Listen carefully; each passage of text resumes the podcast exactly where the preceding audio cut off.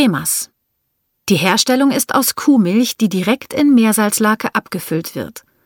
Das Originalrezept erfand Paul Rücker vor 40 Jahren.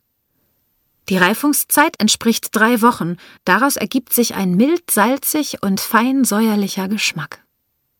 Die Konsistenz ist zart schmelzend, aber schnittfest. Das besondere Merkmal des Cremas ist der weiße Teig und die Cremigkeit am Stück.